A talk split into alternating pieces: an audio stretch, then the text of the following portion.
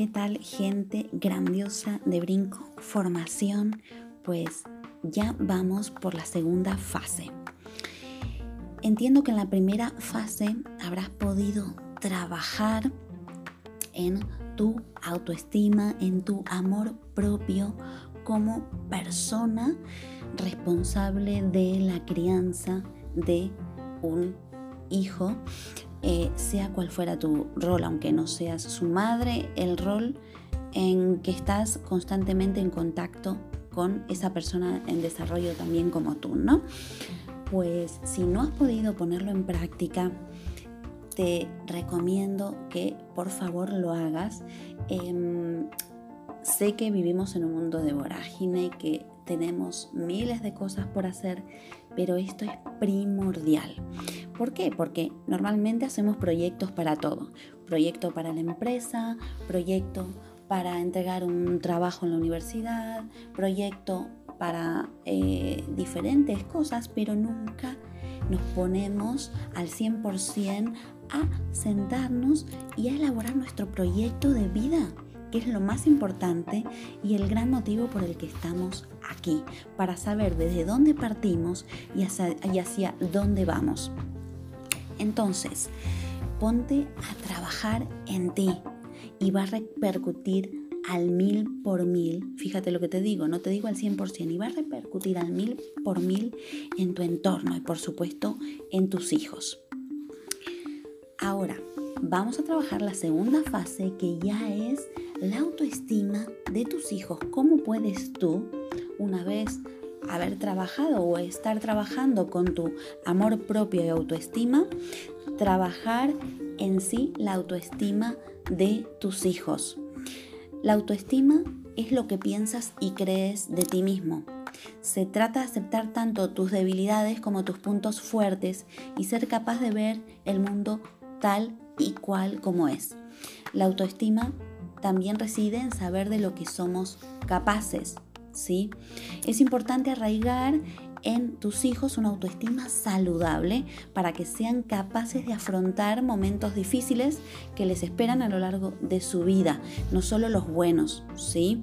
Los niños que se sienten bien, o los hijos que se sienten bien consigo mismos, parecen, digamos, lidiar más fácilmente con los conflictos y resisten mejor a ciertas presiones negativas, ¿sí? Son más sonrientes, son más realistas, más optimistas, o sea, ven la vida con otra cara, ¿sí?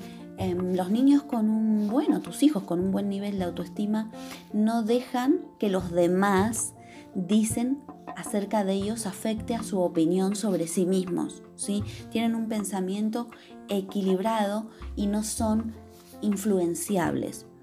¿sí?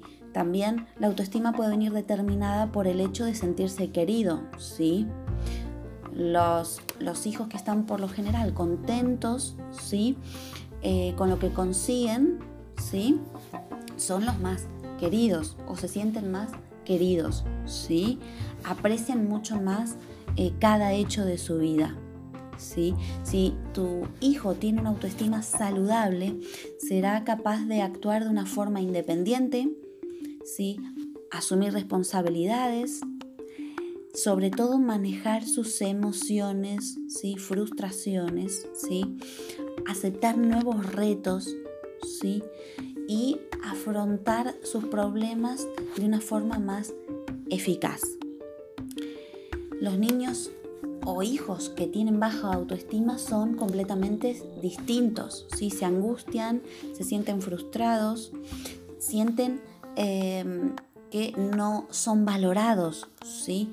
y echan balones afuera, culpan a los, a los demás por lo que les pasa. Y aquí quiero hacer un inciso. Eh, Nadie externo es culpable de lo que te pasa. Tú no eres víctima de lo que te sucede. Y esto es tanto para un adulto como para un niño, como para una persona. No somos víctimas, somos 100% responsables de nuestras actitudes y decisiones. Y una vez que tú tomas esa responsabilidad, puedes actuar y, digamos, enfocar todos tus esfuerzos a tu favor ¿sí? Porque si tú echas balones afuera, lo dejas ahí, dices es culpa de otros y no haces nada y una vez y otra vez te va a volver a suceder lo mismo.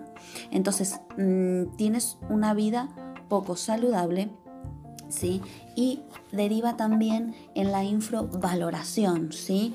En menospreciar tus habilidades, ¿sí? Verse influido. Y todo esto, como hemos trabajado en la primera fase del día, todo esto primeramente deriva de ti, de lo que ven en ti, recuérdalo. ¿sí? Entonces es muy importante el desarrollo de la autoestima, tanto en ti como en ellos. ¿sí? Ahora, te voy a dejar aquí unas preguntas tan movilizadoras como las de la primera fase en un PDF para que las contestes. ¿sí? Em, ya luego, una vez que las contestes, si tienes alguna duda o lo que quieras preguntarme, estoy a tu disposición. Para luego ya terminar en la última parte del día con dos meditaciones grandiosas.